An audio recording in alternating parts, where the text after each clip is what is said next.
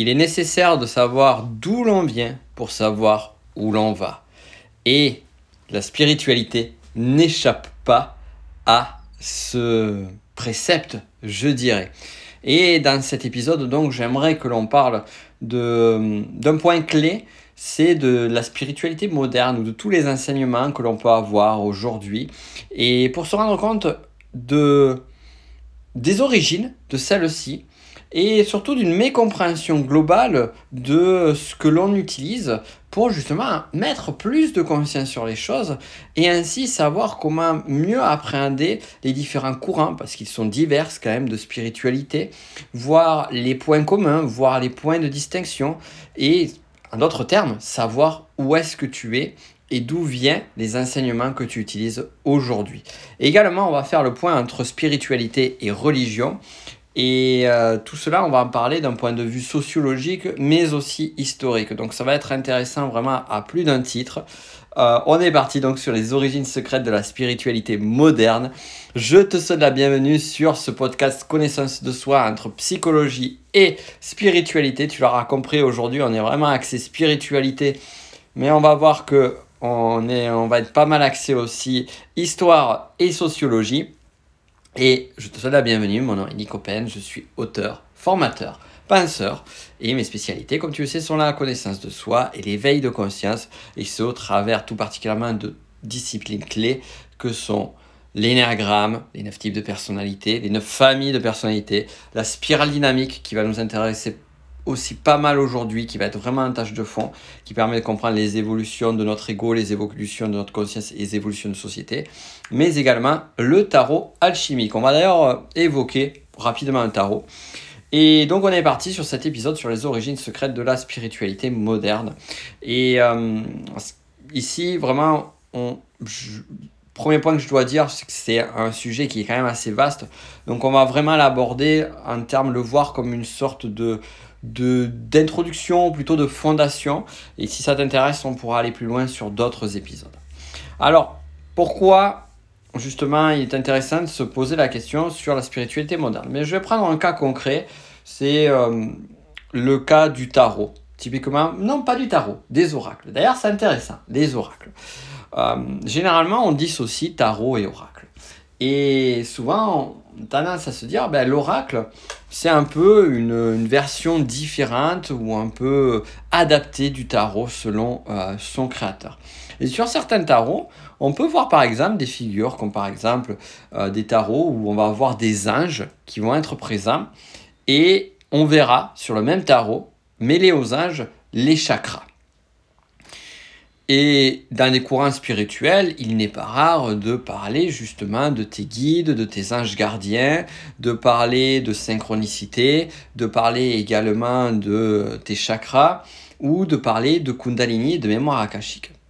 Mais ce qui est intéressant dans tout cela, c'est que nous sommes face à ce que l'on appelle un syncrétisme. C'est-à-dire que, et c'est vraiment le point fondamental pour démarrer euh, ce sujet-là, c'est-à-dire qu'on est sur une euh, réunion de courants religieux à la base, parce que oui, on parle avant de spiritualité, parlons de religion, de courants religieux qui viennent d'origines distinctes. Et ainsi, à chaque fois que tu entends parler d'ange gardien, bien la référence, elle est biblique, purement et simplement. Mais alors, c'est étonnant de dire, ok, on a les anges gardiens, donc une référence biblique, donc plutôt occidentale, et de l'autre côté, on va la mélanger avec une référence orientale, avec les chakras par exemple. Euh, et il n'est pas rare de voir des disciplines qui justement mixent les deux. Pourquoi? Qu'est-ce qui se passe? Qu'est-ce qui fait qu'on qu'on en arrive là? Et plus encore, on est en train de se poser la question, est-ce que c'est pas du grand n'importe quoi? Alors je vais y répondre à tout cela.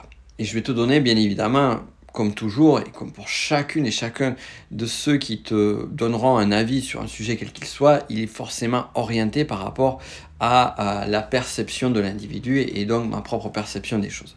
Et ma perception est vraiment orientée sur euh, la connaissance de ces différentes voies. Alors après, je ne suis pas expert de certaines d'entre elles, bien évidemment, euh, mais aussi surtout de ma passion sur l'aspect historique. Et Vraiment, je me rends compte déjà d'un premier point, c'est qu'il y a différents courants de spiritualité. On va retrouver sur chaque courant, et, et, la diversité est de plus en plus large, mais on va retrouver quand même des socles communs. Et on va retrouver aussi des ponts. C'est-à-dire qu'il ne va pas être rare d'entendre parler de Kundalini d'un côté, de mémoire akashique, de chakra, de d'ange gardien, de guide, de synchronicité. Et également, tu auras peut-être entendu, de l'ère du verso. Et on retrouve donc ici plusieurs choses. Et ce qui est intéressant, c'est d'un point de vue des religions, on a donc les chakras, on est plutôt orienté sur du bouddhisme, donc on est plutôt orienté occidental. On a les mémoires, les mémoires akashiques qui proviennent du mot akasha qui vient de l'hindouisme, on le retrouve également dans le bouddhisme, la kundalini également, on est encore sur l'hindouisme. Et là déjà, de ce point de vue-là, on pourrait rajouter d'autres approches, euh, comme des approches par exemple orientales, qui, là, typiquement, euh, prennent leurs racines purement en Orient, comme par exemple euh, l'acupuncture, le yoga, le shiatsu et autres. Alors là, c'est intéressant parce que on, voit que je mélange ici des approches, des, concepts ou des approches spirituelles et des méthodes de thérapie parce qu'il y a vraiment une partie philosophique et spirituelle qui est très fortement présente sur ces thérapies-là. Et donc ici, on, voit, et on le voit beaucoup en Occident, euh, on a une, une, une tendance à envier, à voir que l'Orient que toute la partie plutôt asiatique euh, connaît ou voit des choses en termes de spiritualité, d'énergétique, que nous, occidentaux, nous avons passé, euh, n'avons pas vu. Que des choses qui, finalement, n'ont pas... Euh, même, je vais le reformuler différemment un peu comme si en fait finalement, que ce soit en Europe, que ce soit euh, aux Amériques, eh bien, euh, sachant que bon, il y a une forte influence euh, européenne, vue avec toute la partie colonisation et tout ça, bon, on va pas rentrer dans ces sujets, ça c'est encore une, autre, toute autre chose, mais on se rend compte que sur la culture, on va dire, la culture purement occidentale, ou plutôt la culture euh, qui émergeait finalement de l'Europe, euh, qui, euh, qui est issue plutôt de la Renaissance, de l'ère industrielle et, et, tutti quanti, eh bien, on a finalement perdu cette connexion spirituelle au divin. Et on pourrait avoir tendance aussi à se dire finalement que c'est peut-être même la religion, et tout particulièrement la religion catholique, qui nous a coupé, de cette approche spirituelle et de ce lien-là. Dans un certain sens, c'est pas faux.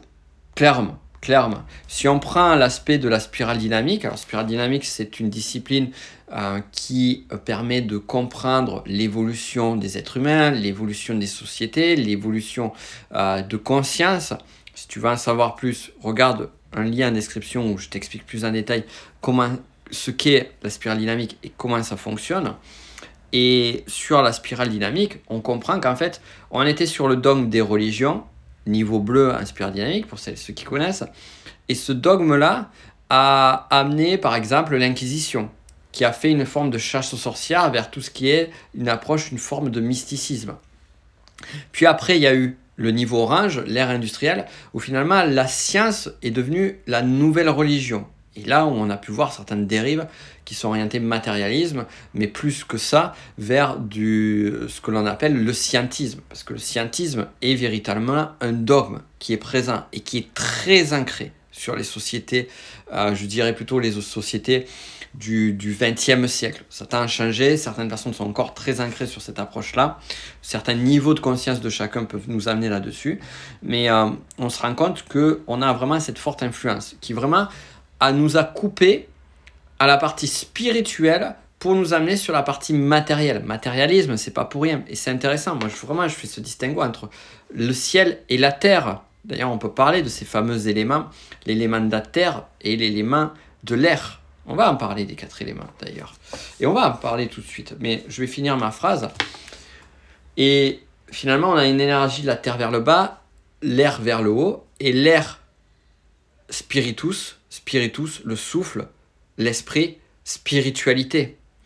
Et la terre, la matière, le concret, là on est sur le matérialisme. Et donc on a vraiment cette oscillation qui peut se faire et cette coupure qui s'est faite à un moment donné, qui est cette perte de spiritualité. Et donc cette sensation finalement que la spiritualité, et on va voir que ce n'est pas le cas, cette spiritualité a été euh, a disparu de l'Occident et finalement comme elle a disparu de l'Occident, eh bien on la retrouve en Orient. Alors du coup là maintenant je vais faire une petite pause. Euh, on va pas dire pause publicitaire parce que ça va concerner euh, les élèves euh, des de, du programme Les chemins de la connaissance de soi, qui est un programme que tu retrouveras en description, c'est le premier lien. Et juste pour vous dire, et pour celles et ceux qui souhaitent le rejoindre aussi, vous pouvez le rejoindre quand vous voulez. Donc sur ce programme Les chemins de la connaissance de soi, je mets toutes les semaines des nouveaux cours à disposition. Et là, sur les deux dernières semaines, ont été axés. Alors déjà, il y a eu tout un cycle sur l'abondance, on a d'ailleurs parlé sur, les, sur des précédents podcasts. Mais sur les derniers cours, on était sur les quatre éléments, donc qui sont l'eau, le feu, l'air et la terre. Et justement, comment ils vont nous aider? Ils vont t'aider à grandir en tant qu'être, ils vont te connecter à ta conscience supérieure et justement comment arriver à gérer les différentes euh, situations de vie et ton rapport à toi-même, à ton équilibre émotionnel, ton équilibre mental, ton équilibre euh, matériel au travers de cette approche des quatre éléments. Tu vas voir, c'est juste passionnant. Et euh, si tu veux rejoindre, si tu as déjà rejoint les cours, donc tu vas le retrouver comme d'hab sur ton espace membre. Si tu l'as pas rejoint, tu as le lien dans la description. Et c'est intéressant parce que là, je te parle des quatre éléments. Les quatre éléments, on le retrouve aussi parfois sur certaines approches. Par exemple, sur le tarot. On va y revenir après. Et les quatre éléments, typiquement, eh bien, c'est une approche qui est occidentale, qui n'est pas orientale. En Orient, par exemple, si on voit en Chine, on va parler de cinq éléments. Et sur ces cinq éléments-là, alors on va retrouver, on va pouvoir se dire, ah oui, mais sur les cinq éléments, on retrouve l'eau que l'on retrouve sur les quatre éléments. Et en fait, c'est pas du tout la même approche. Sur les quatre éléments, ce sont quatre entités. Sur la philosophie taoïste en Chine, euh, donc les cinq éléments vont être, plus orientés, vont être plus focalisés sur des énergies. Et paradoxalement, ils vont faire référence aussi à quatre saisons plus un, un élément complémentaire. Donc c'est intéressant parce que là, ce que je viens de te dire là, sur les cinq éléments et les quatre éléments, c'est que on sent que il y a des ponts qui peuvent être faits et en même temps c'est pas la même chose. Et comment peut-on justement faire ce fameux syncrétisme, ce fameux lien ou ce fameux mélange, ce fameux cocktail entre deux approches philosophiques, spirituelles différentes. Et est-ce que c'est bon? C'est là où on va arriver sur la partie historique. Mais avant ça, c'est pour ça que je me rends compte que c'est une introduction et qu'il y a tellement de choses à dire là-dessus que euh, vraiment, vraiment, vraiment, je t'invite à me dire, que ce soit sur les réseaux sociaux, que ce soit par n'importe quel canal de communication, sur tout ce qu'on est en train d'aborder aujourd'hui, parce qu'on est en train d'aborder vraiment un sujet super intéressant et super important, des sujets, que tu aimerais que je développe un peu plus. Et crois-moi, je ferai avec grand plaisir parce que c'est des sujets passionnants. Donc, pour revenir sur tout cela, on parle de vraiment deux approches. Donc, vraiment, je viens de te dire qu'il y a vraiment deux, on va dire deux grands courants. Il y en a plus de deux, bien évidemment, mais on va dire il y a deux courants majoritaires. Donc, il y a le courant que j'appelle occidental et le courant qui, est oriental. Alors, le courant oriental, on a déjà parlé en amont. On a compris que l'hindouisme, le bouddhisme, le taoïsme, euh, on peut retrouver également au Japon certaines approches de sa culture c'est un peu moins un peu moins connu, on va le voir plus sur les arts martiaux, mais on se rend compte que voilà, sur la partie asiatique tout particulièrement, il y a toute une culture, il y a de nombreux, toute une, un courant, par exemple la notion de réincarnation aussi, ça en fait partie, qui aujourd'hui est, est très très présent dans la spiritualité moderne. Au, tel point qu'on a tendance à se dire, ben en fait, ils ont tout compris et nous on n'a rien compris. Alors si on creuse, tu vois, je t'ai parlé d'Occident. Parce que vraiment, je te parlais de... Mais je vais quand même parler aussi d'autres cultures. Et on peut trouver dans d'autres cultures, tu vois, par exemple, en Amérique du Sud, alors on pense rapidement, euh, naturellement aux Incas, aux Mayas, à toutes ces cultures-là, mais il y a des peuples, je pense par exemple euh, ici au Chili, on a euh, des cultures, on a les Mapuche, les Onas et bien d'autres encore qui aux États-Unis pareil avec les différents, les différents peuples indiens. Et quand on s'intéresse un peu à leur culture, on se rend compte qu'il y a des approches, des formes de spiritualité qui sont bien personnelles, une religion aussi, parce que toujours on a un noyau, un noyau qui est un noyau mythologique puis religieux. Ça, la spirale dynamique l'explique super bien avec les niveaux, euh, les niveaux tout particulièrement le, second niveau qui est le niveau violet sur le côté monde magique sur lequel on va créer des mythes, des cultures, des rites. Et après le niveau bleu qui va structurer un dogme et une religion. Et aujourd'hui, dans les sociétés modernes, on tend beaucoup de plus en plus au niveau vert de la spirale dynamique, qui est un niveau sur lequel on est en train de s'ouvrir et on est en train de sortir du dogme religieux tout en faisant une forme de syncrétisme, de micmac, j'ai envie de dire, de différentes approches. Et donc là, j'ai parlé de culture et de, de courants d'approche philosophique et spirituelle que l'on va trouver donc en Amérique. Je te l'exemple Amérique du Sud. On va en retrouver également en Afrique. On va en retrouver un, par exemple aussi dans toutes les cultures, que ce soit sur certaines îles, comme par exemple la Nouvelle-Calédonie, la Nouvelle-Guinée, euh, les fameux Moai aussi que l'on va retrouver à l'île de Pâques. Euh, donc là aussi, on retrouve aussi euh, des cultures et une propre approche du spirituel et du sacré. C'est vrai que je n'ai pas dit ce mot-là, mais une approche du sacré.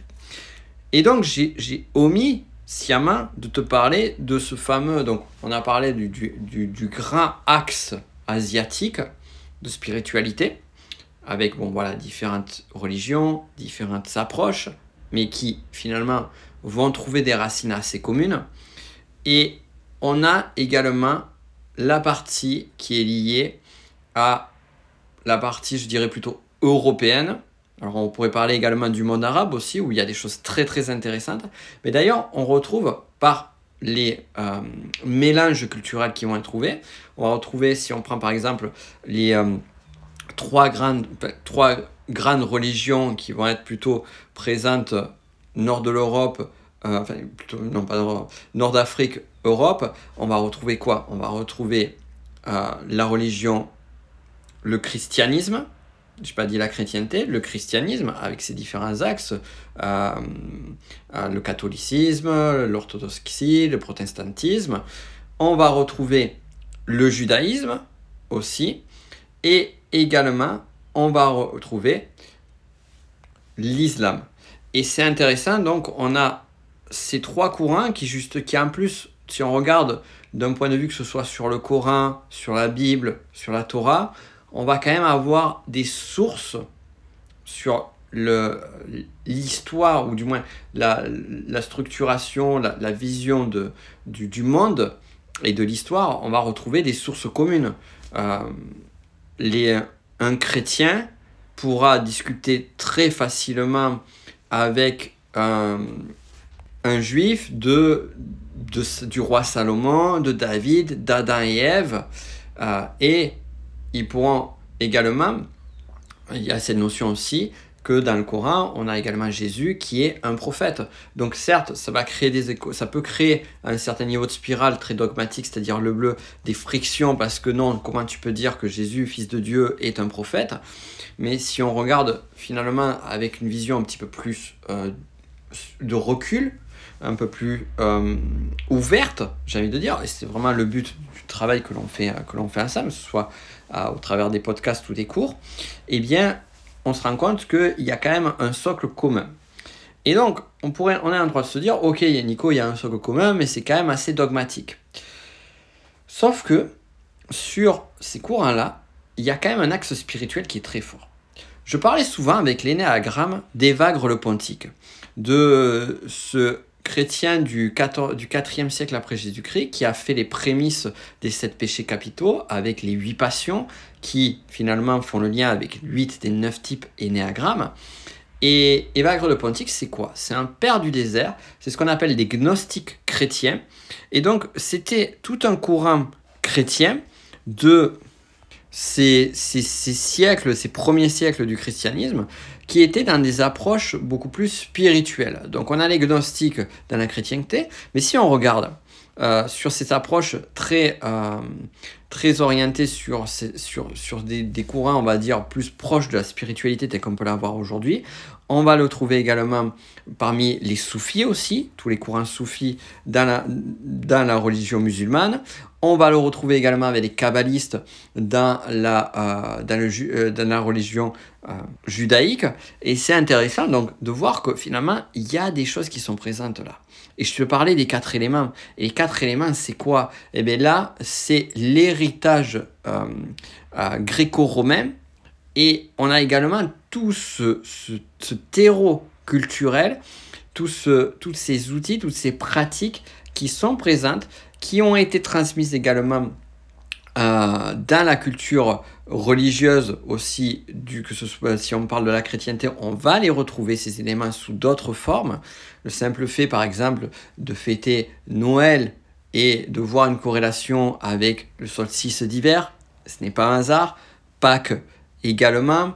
Euh, donc, il y a vraiment des, dates clés qui nous font comprendre que, en fait, les liens sont beaucoup, beaucoup plus forts, beaucoup plus présents qu'on ne pourrait l'imaginer entre euh, chacune de ces religions. Et au-delà de ça, qu'on peut trouver une certaine spiritualité. Et allons-y sur la spiritualité et sur les approches qui vont être présentes de façon moderne. Donc, on avait parlé notamment je t'avais dit de, des anges, les anges gardiens. Ben, typiquement, on voit le lien biblique sur les anges gardiens. Je t'ai parlé aussi de l'ère du Verseau. Et ça, c'est intéressant parce qu'on parle d'astrologie ici. Et on parle d'une astrologie qui est une astrologie. Alors là, pareil, on a l'astrologie, on connaît les signes chinois, donc l'astrologie asiatique. Mais nous, ce qu'on connaît beaucoup, c'est l'astrologie occidentale, avec les douze signes du zodiaque. Et cette notion d'air, en fait, c'est. Euh, alors ça, c'est Carla qui t'en parlerait plus en détail que moi, parce que je suis vraiment pas un expert de ce sujet-là. Mais c'est ce qu'on appelle l'ère du Verseau aujourd'hui. C'est ce sont des ères astrologiques qui durent à peu près, alors je ne me rappelle plus exactement, mais un peu plus de 2000 ans, 2300, 2100, entre 2100 et 2300 ans. Et euh, on dit généralement environ 2000 ans. Et en fait, ça amène des cycles. Et pour la petite anecdote, si tu regardes sur la Bible, on parlait euh, du taureau, du veau sacré. On, a des références avec le, signe du taureau. Euh, et donc ça, en fait, euh, et dans les premières religions, les proto-religions, on va retrouver aussi ce symbole-là. Et après le bélier. Et donc c'est parce que à l'époque, il y avait la fameuse, le fameux, la fameuse ère du taureau qui s'est terminée avec l'ère du bélier. Et il est dit, selon les traditions que l'arrivée de Jésus-Christ a amené avec elle l'ère du poisson. Alors on revient en arrière, tu vois, c'est taureau, bélier, poisson, verso, et donc après verso, ça sera capricorne. Et, euh, mais on a le temps, ça c'est dans plus de 2000 ans. Euh, il faudra faire plusieurs réincarnations pour cela.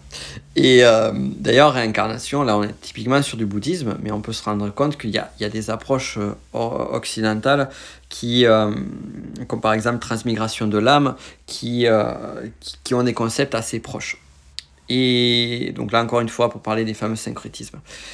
Et, donc, on se rend compte, pour en venir à, mes moutons, euh, mes moutons du bélier, que euh, donc le poisson, c'est Jésus-Christ, et on le retrouve d'ailleurs, ce symbole du poisson qui est présent, qui était un symbole de reconnaissance de la chrétienté, euh, des, donc de tous les courants, les courants qui, qui avaient justement cette religion, la religion chrétienne au début de, des, premiers siècles après Jésus-Christ. Après, ça a été remplacé très rapidement par la croix, euh, tout particulièrement sur l'Église catholique.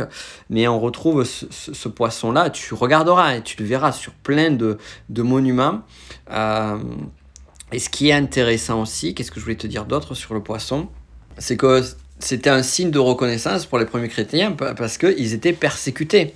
Alors qu'on tendance à voir euh, la persécution plus sur l'Inquisition qui était justement sous l'égide de l'Église. Donc c'est intéressant à voir euh, un peu comment l'histoire évolue, comment ça se passe. Et par rapport à, cela, donc l'ère du verso, là où je voulais en venir, c'est que c'est un concept qui est purement, purement occidental. Et l'astrologie à signes aussi, que l'on retrouve également beaucoup aujourd'hui. Et donc, les différents courants, c'est là où on en vient aux origines secrètes de la spiritualité moderne, on se rend compte qu'ils viennent de loin, mais pourquoi à un moment donné, on a eu toute cette mouvance euh, hindouiste, cette mouvance bouddhiste qui est arrivée jusque à l'Occident? On peut parler d'ailleurs du yoga, et le yoga, l'effervescence et la, et, et, la, grande, la grande évolution du yoga, elle est plus occidentale qu'orientale. C'est ça qui est paradoxal. C'est que le yoga, l'origine est orientale, mais son développement, tel qu'on le connaît aujourd'hui, il est occidental. Et en fait, tout cela vient essentiellement de l'époque du New Age et de tout ce courant-là. Donc on est au début des années, euh, on est dans les années 60, les années 70. Alors c'est intéressant, on est aux États-Unis, c'est vraiment euh, plus spécifiquement le berceau est en Californie, tout particulièrement Berkeley. D'ailleurs, je me rappelle une fois où j'étais allé à Berkeley il y a, il y a 15 ans de ça pour, le, pour euh, mon ancienne carrière professionnelle quand je bossais dans le, dans, le spatial. Donc on était allé voir en labo à Berkeley et on était passé devant le premier champ de hippie qui est protégé à Berkeley. C'était, assez... Bon, il n'y avait rien à voir, hein. c'était un champ, c'était juste pour le symbole. Euh, mais c'était intéressant qu'ils avaient gardé justement ce symbole-là. Et, euh, et, donc sur ces courants New Age, donc on a vraiment eu euh, tout cet apport qui est avec cette culture euh, euh, qui, est, euh, qui est très orientée sur la méditation, sur justement la notion de chakra, de connexion, la notion aussi de psychédélique aussi avec la recherche de, d'états altérés de conscience, de, d'ouverture de conscience ou d'expérience mystique. Les, chaque chose est un peu liée. Et aussi euh, toutes les mouvances qui sont été sorties après de la psychologie moderne, euh, comme par exemple les courants que sont la PNL, l'analyse transactionnelle avec Palo Alto, enfin l'école Palo Alto, la systémie, euh, l'énéagramme. Et, et, et, toutes ces approches-là qui viennent de ces mouvances-là. Donc on est finalement on est les héritiers de, cette, de ces mouvances-là qui après ont changé, ont évolué, se sont diversifiés, se sont structurés. Et euh, c'est là où a été fait ce syncrétisme. Mais ce qui est intéressant, et c'est là où je voulais en venir euh, sur ce podcast, c'est qu'en fait, euh, le ce syncrétisme, il n'a pas été fait par le courant du New Age. En fait, les courants du New Age ont été eux-mêmes influencés par, parce que c'est toujours, hein, toujours l'influence de l'influence de l'influence, par d'autres courants on est plus, alors là on vient à la fin du 19e siècle, au début du 20e siècle, par des courants occultistes, euh, donc les occultistes de ces époques-là, et euh, tout particulièrement une femme du nom, une russe du nom d'Elena Blavatsky, qui est la créatrice du courant qui s'appelle la théosophie. Tu as peut-être entendu parler de ça. Euh, peut-être que tu connais, as entendu parler aussi de D'ailleurs, il existe des écoles euh, sur, cette mouvance de Rudolf Steiner avec l'anthroposophie qui est une, suite de cela. Et Blavatsky, en fait, elle n'est pas la seule, mais euh, avec certains occultistes de cette époque-là, ont beaucoup voyagé, et donc elle a rapporté au travers de son approche qui est donc l'anthroposophie, euh, ces mouvances, ces courants qui sont des courants liés à la partie euh, liée à l'hindouisme, au bouddhisme. Et euh, par exemple, le personnage de Ridu Krishnamurti, que tu connais peut-être, ce grand nom de la spiritualité, de la philosophie, euh, eh bien, typiquement, il, était, euh, il appartenait à la théosophie. Euh, d'ailleurs, il l'avait reconnu comme une sorte de... Alors, j'irai pas jusqu'à Messie, mais de, de, de, de, de, de, grand, de grand sage quand il était très jeune. Après, il en est sorti. Et et c'est intéressant de voir que finalement, cela a influencé. Et ces courants occultistes du fin du 19e et début du 20e, euh, ils sont intéressants aussi parce qu'on va retrouver par exemple Mesmer avec le magnétisme animal qui a amené justement les bases de l'hypnose. On va retrouver également les, le, mythologique euh, Fulcanelli avec l'alchimie. L'alchimie aussi, on en parle en termes de spiritualité. Tu sais, moi, c'est un, un, sujet aussi qui m'intéresse beaucoup. Et euh, finalement, l'alchimie a retrouvé ses, moments de grâce à cette époque-là. D'ailleurs, c'est marrant, l'alchimie, euh, celle qui est connue aujourd'hui, c'est plus l'alchimie occidentale, mais il y a également un type d'alchimie orientale, donc, et chinoise tout particulièrement. Donc, les occultistes aussi, parmi les grands noms aussi, il y a Alan Kardec, qui a fait les premières expériences scientifiques autour du spiritisme. Et donc on a tout, cette, tout ce mouvement sous ce courant-là. Et là, ici, on va retrouver l'alchimie, on va retrouver donc le fameux le magnétisme aussi tel qu'on tel connaît aujourd'hui, on va retrouver le tarot, donc on a les, les fondations de l'hypnose aussi. Mais aussi, si on va encore plus loin, on se rend compte que tout cela, eh bien, ça vient quoi? Ça vient du mouvement de la Renaissance, qui a été un retour à une forme de spiritualité et des courants philosophiques qui viennent de euh, l'Antiquité gréco-romaine, puisque c'est Renaissance, c'est faire renaître euh, tout, ce trésor-là, qui a été un petit peu euh, occulté pendant quelques siècles de, de catholicisme, mais en même temps avec d'autres courants qui sont derrière et si on remonte sur ces courants hellénistiques, donc euh, à l'époque de, de, l'effervescence de la Grèce antique, euh, et puis plus tard de la Rome antique, on se rend compte que eux-mêmes ont été influencés par euh, d'autres courants qui étaient en par, par exemple l'Égypte. bon, l'Égypte, on dit toujours les pharaons, machin, ceci, cela, mais l'Égypte, ça, a été des, ça a été des millénaires. De, et l'Égypte aussi a elle-même été influencée par d'autres civilisations en amont, comme par exemple euh, l'épopée de Gilgamesh. C'est intéressant de voir, de voir que finalement on revient sur des, sur des origines qui après se structurent. Et donc on en vient aujourd'hui, et aujourd'hui on, a ce, ce syncrétisme-là qui est ce mélange qui est lié beaucoup à la mondialisation, qui est vraiment un mélange de différentes cultures, de différentes, de différentes perspectives. Euh, et la grande question, c'est est-ce que ce syncrétisme est une bonne ou une mauvaise chose? Parce que c'est vraiment la question qu'on s'est posée en amont. Et en fait, la réponse, elle est, c'est pas forcément, ça peut être une mauvaise chose si elle n'est pas comprise. En revanche, c'est une bonne chose, de l'autre côté plutôt, euh, c'est une bonne chose parce que ça permet également d'avoir une ouverture, un élargissement de cela. Mais pour qu'il y ait cet élargissement-là, il est nécessaire d'y mettre de la conscience. C'est, c'est pas déconnant de parler à un moment donné d'ange gardien et de parler de Kundalini. Mais encore faut-il savoir de quoi on parle. Et justement, comment ces deux approches se présentent et quand on parle de Kundalini, savoir vraiment qu'est-ce que ça veut dire derrière, quelle est la base, quelles sont les origines euh, hindouistes cachées derrière, derrière ce concept-là. Et moi, c'est un peu ça finalement que je, que je déplore sur certaines, certains courants, certains mouvements ou certains enseignements, c'est que il n'y a pas cette recherche, il n'y a pas cette curiosité. On va utiliser des mots, on va les réemployer sans forcément aller chercher pourquoi est-ce qu'on dit ça, qu'est-ce que c'est exactement. Tout le monde parle de l'ère du verso dont je t'ai parlé précédemment. C'est quoi l'ère du verso? Qu'est-ce que ça veut dire? Pourquoi est-ce que c'est là? Comment ça se présente d'un point de vue astrologique? Quelles ont été les ères précédentes?